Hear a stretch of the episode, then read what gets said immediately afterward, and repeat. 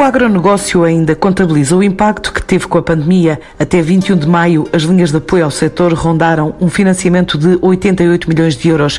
Mas, apesar das contas finais, ao período de confinamento estar ainda por fazer, algumas empresas chegaram mesmo a laborar em máximos históricos. É o que admite Amândio Santos, o presidente da Portugal Foods, a associação representativa do setor. Apesar da indústria alimentar não ser um dos setores mais afetados pela pandemia, é verdade que tivemos empresas eh, a laborar em máximos, em máximos de produção. Se olharmos para o setor das conservas, o setor da, dos enlatados, o arroz, as massas, de facto foram confrontados até com grandes crescimentos não nos podemos esquecer que há uma grande percentagem das empresas agroalimentares que tinham o seu negócio baseado no canal Oreca e no comércio tradicional, e aí a redução foi drástica. Nós verificamos empresas com quebras superiores a 80%. Naturalmente que a redução do turismo impactou fortemente com estas atividades e, portanto, as reduções podemos dizer que foram em muitas empresas de valores superiores a 50%. Também verificamos, naturalmente, que há um constrangimento importantíssimo na diminuição das exportações. Houve problemas logísticos, eh, dificuldades de transportes e de ligações com a Europa e com o resto do mundo por via marítima. A cadeia de abastecimento das matérias-primas e dos serviços não foi tão afetada, mas naturalmente provocou constrangimentos a, a todo o setor e até mesmo a mão de obra foi fruto da limitação à mobilidade e todas as regras de proteção dos trabalhadores implicaram às empresas dinâmicas muito exigentes de forma a assegurar que mitigávamos os riscos de contágio. Portanto, o setor, naturalmente, que tem sofrido fortemente com o impacto da, da pandemia. A indústria agroalimentar soube adaptar-se aos tempos pandémicos e conseguiu dar a volta ao reabastecimento do mercado. É verdade que fomos um setor e somos um setor que continuamos a trabalhar. E, portanto, a indústria eh, agroalimentar, fruto das boas práticas que também já, já pratica, e já tinha instituídas, continuou a, a, ser capaz de manter o normal abastecimento do mercado. Houve constrangimentos, houve dificuldades, mas as empresas souberam adotar, adotar os seus planos de contingência de uma forma muito rigorosa e, e, tirando casos pontuais muito recentes em que as questões do, do Covid foram muito impactantes, tirando esses casos pontuais, eh, todo o setor se mantém muito ativo e, e elaborado de uma forma muito constante. Portanto, isso, só, só desta forma é que foi possível um, manter a produção. É verdade que a quebra do consumo e as preocupações com o futuro são enormes e levou as empresas a ter que muitas delas reinventar a sua forma de atuar, a sua forma de chegar ao mercado também o que verificamos é, é, é, que muitas vezes as crises nos, nos ajudam a olhar para a cooperação empresarial de uma forma muito mais ativa e mais dinâmica e, e também uh, permitem uh, tirar sinergias destas relações e, mais-valias que de outra forma não serão aproveitadas. Este é um ramo de atividade que o ano passado registrou um volume na ordem dos 17 mil milhões de euros e na reação a este período de desconfinamento mostra alguma confiança quanto ao regresso à normalidade. Com o desconfinamento acreditamos que o comportamento do consumidor vai ser mais ativo, que o consumo vai retomar e que as empresas que souberam ultrapassar estes momentos, estes dois meses e meio de uma forma tão difícil, vão naturalmente eh, melhorar a sua performance. O agronegócio no último ano representou cerca de 19% do total das exportações da indústria transformadora, mas os dados do primeiro trimestre do ano podem ser enganadores por não refletirem a paragem durante o estado de emergência. Começa-se a sentir alguma animação embora saibamos que a recuperação vai ser muito lenta e se olharmos para as exportações, os números do primeiro trimestre são enganadores porque registámos um crescimento de mais 3,8% acumulado a março de 2020, mas não refletem claramente o período da pandemia e abril os dados vão ser muito negativos eh, porque a atividade parou praticamente e portanto tivemos setores fortemente fustigados se olharmos para as frutas e para os legumes, para as flores, por exemplo, foi, foram quebras de 80% a 90%, uh, as bebidas são quebras de 80%, portanto, uh, as exportações de, do segundo trimestre vão ser muito, muito negativas.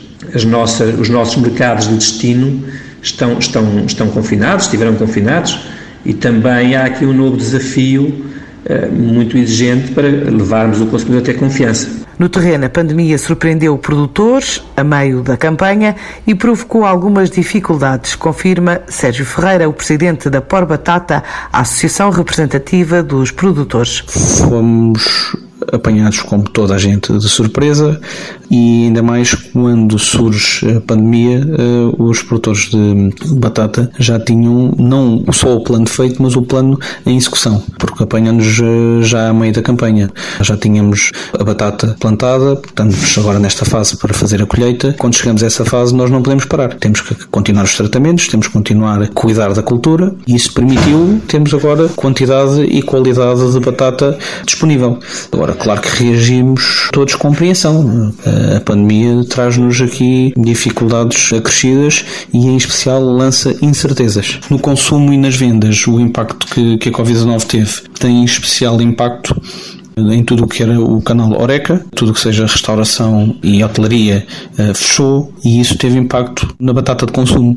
Por outro lado, tudo o que tem a ver com batata de indústria também teve impacto porque há menos consumo por isso mesmo. Eh, passou mesmo a zero em, na maioria dos casos e isso teve impacto e ainda tem impacto.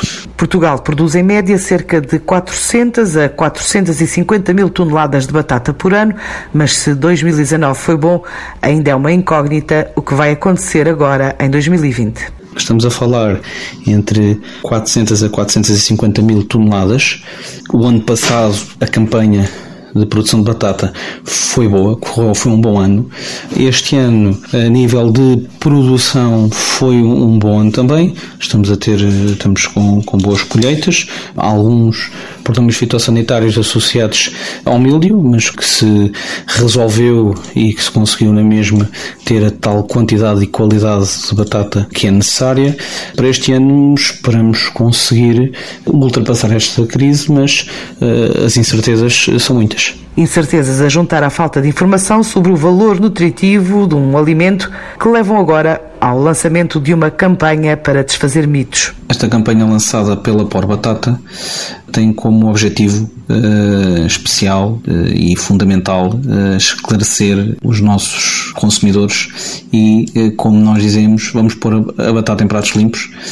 esse é o objetivo de um, explicar aos consumidores que a batata é, é um alimento incontornável na gastronomia portuguesa, tem uma importância nutricional extremamente fundamental para o consumidor e tem um papel de destaque na nossa mesa, como é a importância da dieta mediterrânica. Estamos numa época fundamental, que é a época da batata portuguesa, onde nós conseguimos ter quantidade e qualidade para fornecer todo o mercado português e queremos relembrar os portugueses desta importância. Portanto, vamos desfazer mitos, vamos esclarecer, vamos realmente uh, enaltecer aquilo que é um produto de excelência é um produto incompreendido por isso mesmo. Sabemos que ao longo dos últimos anos se tem vindo a apontar a batata como um produto que engorda, que causa alguns problemas e é precisamente o contrário nós queremos esclarecer isso. É uma excelente fonte de energia, de vitaminas, de potássio, de cálcio, está como um pilar da gastronomia portuguesa e presente em, em grandes momentos de partilha e onde queremos que ela esteja é no lugar certo na sua mesa. E o conseguir colocar a campanha da batata portuguesa em, em funcionamento este ano prende-se muito com o objetivo de chegar ao consumidor. Esta campanha vai passar muito pelas redes sociais, onde queremos que a mensagem chegue às pessoas e então esse vai ser o principal modo de se trabalhar e de, de atingir o mercado. Seja qual for o caminho, não existem intenções de fechar empresas, apenas de fazer reajustes à nova realidade. Também não existe intenção de avançar com novos investimentos. É o que revela o inquérito lançado pelo Agrocluster do Ribatejo aos associados para tomar o pulso à situação. De acordo com o presidente desta entidade, Carlos Souza. Primeiro que tudo, eh, há que dizer em todo o inquérito que nós fizemos, não há uh, qualquer tendência para fechar uh, as empresas. O que as pessoas querem realmente é manter a atividade, assumem que poderão ter que fazer algumas reconversões e, e, e, e o clima o clima é claramente de incerteza. De incerteza em dois momentos, portanto, quando é que a crise vai acabar, não, não. e por outro lado, o que é que vem a seguir.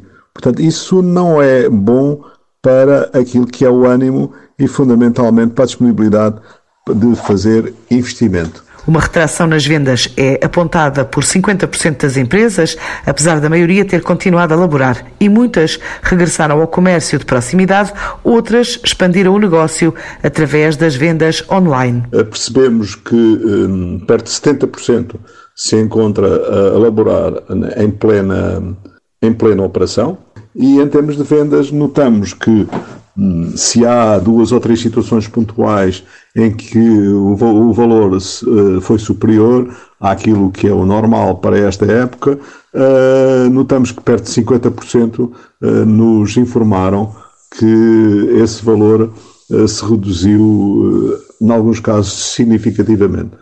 Portanto, podemos dizer que, de uma forma geral, o setor, sendo estável, estando razoavelmente estável em termos de vendas, não deixa de, de fazer sentir, ou não deixa de se fazer sentir, o atual estado de coisas, ainda que eh, tra trabalhemos na, no setor de, dos bens alimentares, que consiste, que é uma da questão em primeira linha naquilo que são as necessidades das pessoas. Naquilo que é a distribuição dos produtos, uh, sentimos que há um recurso, uh, por enquanto, aos canais eh, que já estavam a ser utilizados. Há também uma tendência clara para a aposta nos canais digitais, ou seja, ou no canal digital, ou seja, no comércio eletrónico. Também há, numa situação ou outra, naquilo que é os, os pequenos uh, produtores no comércio, uh, no retorno ao comércio de proximidade. Mais de metade das empresas recorreu ao apoio de emergência lançado pelo Governo, mas o endividamento progressivo também está à vista e há um apelo à recuperação da ideia da criação do Banco de Fomento. Naquilo que foi o, o apoio financeiro a esta situação de emergência, eh, percebemos que perto de 50% das empresas recorreu às linhas de créditos que foram abertas uh, e, de uma forma geral, não há grandes queixas relativamente à resposta, neste caso do Governo, aos pedidos que foram, que foram apresentados. Numa situação que está ligada com esta, que nos preocupa de, de certa maneira, que é o apoio financeiro, não só atual, mas uh, o a curto prazo, ou mesmo em termos de projeto, Uh, parece-nos que, uh, a manter-se esta tendência, haverá um endividamento progressivo das empresas e uh, esta solução, uma solução de fundo comercial, não, não, não, não serve às empresas, porque, na medida em que, no fundo, vai agravar a sua dívida e, de facto, terão que ser encontradas outras soluções financeiras que permitam, para já, capitalizar as empresas e, de alguma maneira, uh, fazê-las passar uh, ou fazer com que o seu futuro seja suportado por soluções financeiras uh, que não sejam muito gravosas para a sustentabilidade eh, das empresas. Se isso não for feito há dois ou três anos, temos um processo semelhante àquele que se passou com a crise, com a última crise, em que há uma insolvência progressiva ou permanente de empresas, porque efetivamente não há forma de suportar este endividamento. Parece-nos a nós que, teremos que reconsiderar o uh, sistema de financiamento, teremos que reconsiderar prazos de pagamento mais alargados, prazos de carência mais alargados, fundos perdidos, inclusivamente, se for o caso, naturalmente devidamente mitigados e devidamente controlados, e, essencialmente, os juros. Os juros não podem ser colocados nesta lógica, considerando esta lógica de reindustrialização, não podem ser colocados no mesmo plano do endividamento comercial ou da banca comercial. Uh, terá que existir uma entidade, um banco, o célebre Banco do Fomento, que tanto já serviu de bandeira e que na prática nunca funcionou. É fundamental que as empresas tenham um apoio, um apoio de quem conhece a indústria, um apoio de quem sabe e percebe e que gere emprego e riqueza para o país, não a partir de, de simples hum, lógicas comerciais, mas a partir de uma estratégia que reforce o papel da indústria eh, o papel da transformação em Portugal da nossa matéria-prima agrícola. Quanto a expectativas, apesar das incertezas, há sugestões a fazer ao Governo para apoio às intenções de fazer reconversões de negócio. Existe alguma aptidão, alguma disponibilidade para a reconversão, ou parcial ou total. Por outro lado, naquilo que é o futuro, notamos que, associada a essa incerteza, existe a ideia que as coisas não voltarão a ser como, como são. Ainda naquilo que é a, eh, a reconversão das empresas, eh, e agora aqui já é a nossa posição, parece-nos fundamental nesta altura prevê-la. Ou seja, fala-se muito em reindustrialização, mas temos que partir uh, do concreto, temos que partir uh, da, da matéria-prima que, que, vamos usar, portanto, do, do, produto final que vamos, que vamos fazer e adaptar as empresas ou modificando totalmente as suas linhas de produção ou mesmo adaptando as atuais. Essa, parece-nos a nós, deverá ser um esforço a ser feito desde já. E o próprio governo deveria considerar nas suas linhas de apoio essa possibilidade de as empresas se adaptarem ao novo paradigma de consumo, se adaptarem uh, à necessidade de reduzir produção, se adaptarem uh, na prática ou pensarmos na prática que há certos escoamentos, certos produtos que deixarão de, de existir. Haverá uh, também, quanto a nós, uma maior tendência para os, para os alimentos processados, transformados, aumentando-lhes o, o seu prazo de validade e isso, como disse, poderá condicionar a conversão e a reconversão das empresas. Com um universo superior a 11 mil empresas e mais de 115 mil postos de trabalho diretos, cerca de 500 mil indiretos, a agroindústria portuguesa reclama agora um plano de ação pós-Covid. Nós entendemos que este é o momento para uma grande mobilização da produção, da indústria, do retalho e também das tutelas para, para a definição de um verdadeiro plano de ação que permita reduzir o impacto negativo da pandemia é tempo, é tempo de pensar claramente o pós-Covid. O pós os desafios são enormes e, e temos de estar todos muito alinhados para seguirmos um caminho consistente com aquilo que são as exigências de, de recuperação do setor. É fundamental haver um, um plano de ação para reativar, reativar a, a atividade das exportações. Eh, há que ter claramente medidas muito focadas e uma aposta muito forte na digitalização dos processos de promoção, tanto interna como externa, uh, e, e, naturalmente que, que eh, nós prevemos uma dinâmica muito, muito forte através do digital. Uh, acreditamos que as iniciativas que apresentaremos durante o mês de junho e que terão concretização no início do verão vão transportar o setor para uma dinâmica de promoção coletiva que tem que estar em linha com, com aquilo que vinha sendo a dinâmica do setor ao longo dos últimos 10, dos últimos 10 anos, em que registámos crescimentos médios superiores a 5%. E, portanto, agora estamos, em, estamos confrontados com um futuro em que todos os países vão olhar para a sua produção interna, para promover o local, portanto não é só Portugal, não somos só nós que queremos privilegiar comprar o que é nosso. E portanto vamos ter mais dificuldades e portanto vamos ter que ser muito criativos, vamos ter que, vamos ter que ser muito eh, audazes na forma como comunicamos a marca Portugal, é fundamental haver uma grande aposta na, na dinamização da marca Portugal como um país seguro, e indiscutivelmente que olhar para o futuro tem que ser eh, encarado também como o lado positivo da boa imagem que Portugal tem passado em termos internacionais, daquilo como, da forma como abordou uh, o, o, combate a esta pandemia, as medidas que tomou, portanto há aqui um, um reforço da confiança na marca Portugal e, e, e temos que atuar com, com verdadeira estratégia coletiva para podermos olhar para o futuro com uma mudança de paradigma, uh, estarmos muito atentos às formas de consumo, estarmos muito atentos às novas formas de compra, ao comércio online um, e, e, e, temos que continuar a apostar muito, mas muito naquilo que é a inovação, nunca esquecendo que Portugal é um país em que a imagem da sustentabilidade, das boas práticas de fabrico tem que estar muito patentes. E, portanto, encaramos o futuro com, com um desafio muito exigente, mas preparados para, para enfrentar as dificuldades e, e vencê-las sempre com uma dinâmica coletiva que achamos que agora mais que nunca é fundamental para sermos mais fortes. Propostas de um setor que registrou um recorde em 2019 a nível europeu, com o valor de exportações acima dos 151,2 mil milhões de euros, ou seja, mais 10% face ao ano anterior, e um crescimento de superávit comercial para perto dos 11 mil milhões, o que representa um aumento de 52%. Bateu um nível histórico, de acordo com o relatório do comércio agroalimentar publicado pela Comissão Europeia.